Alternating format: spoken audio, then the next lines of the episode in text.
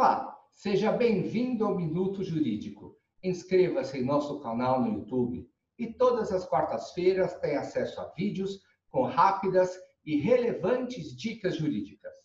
No encontro de hoje, iremos tratar da alienação parental.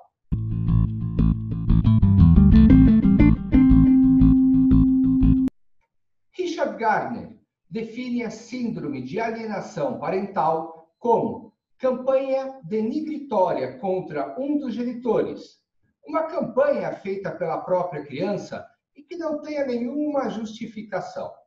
Resulta da combinação das instruções de um genitor, o que faz a lavagem cerebral, programação, doutrinação e contribuições da própria criança para caluniar o genitoral.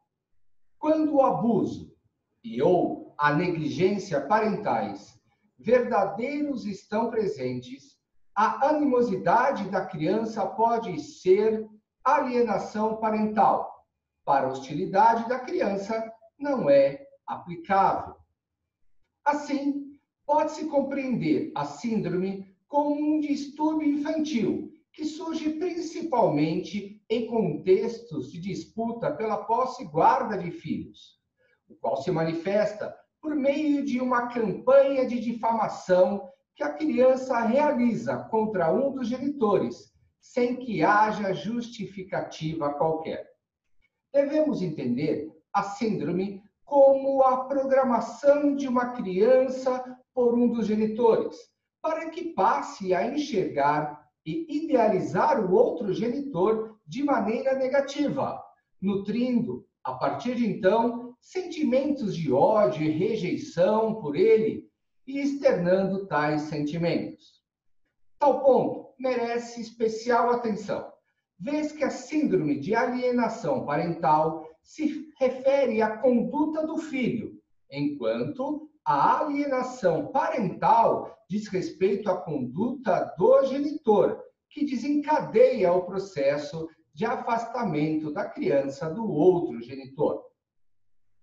A Lei 17.318 de 2010 dispõe acerca da alienação parental, conceituando-lhe em seu artigo 2. Reza a lei.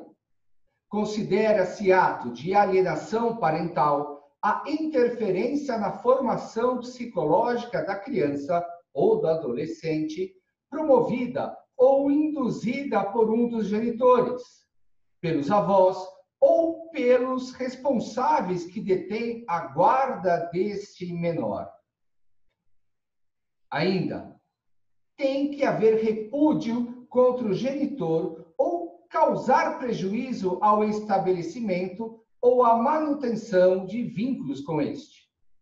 As crianças e adolescentes que estão sob alienação parental apresentam a maioria, se não todos, os seguintes sintomas: campanha denigritória contra o genitor alienado, racionalizações fracas, absurdas ou frívolas para a deprecação, falta de ambivalência, o fenômeno do pensador independente, apoio automático ao genitor alienador no conflito parental, ausência de culpa sobre a crueldade e a exploração contra o genitor alienado, presença de encenações encomendadas, propagação de animosidade aos amigos, à família e até a própria família do genitor alienado.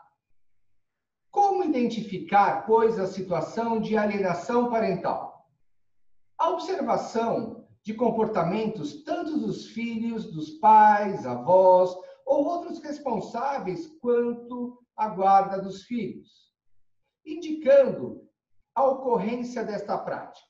No caso das crianças e dos adolescentes, submetidos à alienação parental, sinais de ansiedade, nervosismo, agressividade, depressão, entre outros, podem ser indicativos de que a situação está ocorrendo nos casos dos pais, avós ou outros responsáveis. A legislação não aponta de forma indiscriminada algumas condutas que caracterizam a alienação parental. Dentre as práticas capazes de configurar a alienação parental, a legislação prevê as seguintes: realizar campanha de desqualificação da conduta do genitor no exercício da paternidade ou maternidade, dificultar o exercício da autoridade parental, dificultar o contato da criança ou do adolescente com o genitor, dificultar o exercício do direito regulamentado à convivência familiar, omitir deliberadamente ao genitor informações pessoais relevantes sobre a criança ou adolescente, inclusive escolares, médicas e alterações de endereço. Apresentar falsa denúncia contra o genitor, contra familiares destes ou contra os avós, para obstar ou dificultar a convivência deles com a criança ou adolescente. Mudar o domicílio para conveniência, local distante, sem justificativa, visando dificultar a convivência da criança ou do adolescente com outro genitor, com familiares destes ou com os avós.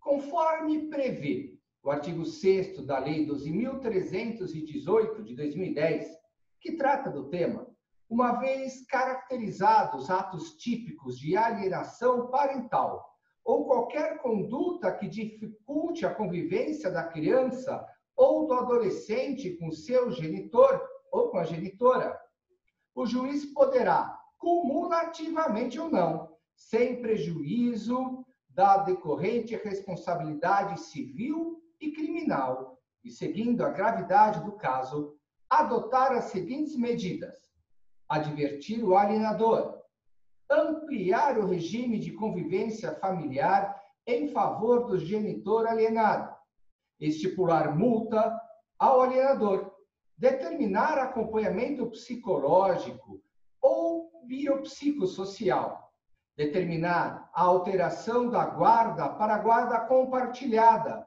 ou sua inversão. Determinar a fixação cautelar no domicílio da criança ou adolescente. Ou declarar a suspensão da autoridade parental. Por outro lado, se for caracterizada a mudança abusiva de endereço, inviabilização ou obstrução à convivência familiar, as visitas, o juiz também poderá intervir e inverter a obrigação de levar para a casa ou retirar a criança ou adolescente da residência do genitor, por ocasião das alternâncias dos períodos de convivência familiar. Importante concluir: a alienação prejudica a todos, alienados e alienadores, pois impede a convivência familiar equilibrada, requisito imprescindível para que a criança e adolescente se desenvolvam de forma saudável e possam se tornar futuramente pais e mães capazes de estabelecer uma relação familiar, inclusive matrimonial, segura. Esta é a nossa dica de hoje. Até o próximo Minuto Jurídico.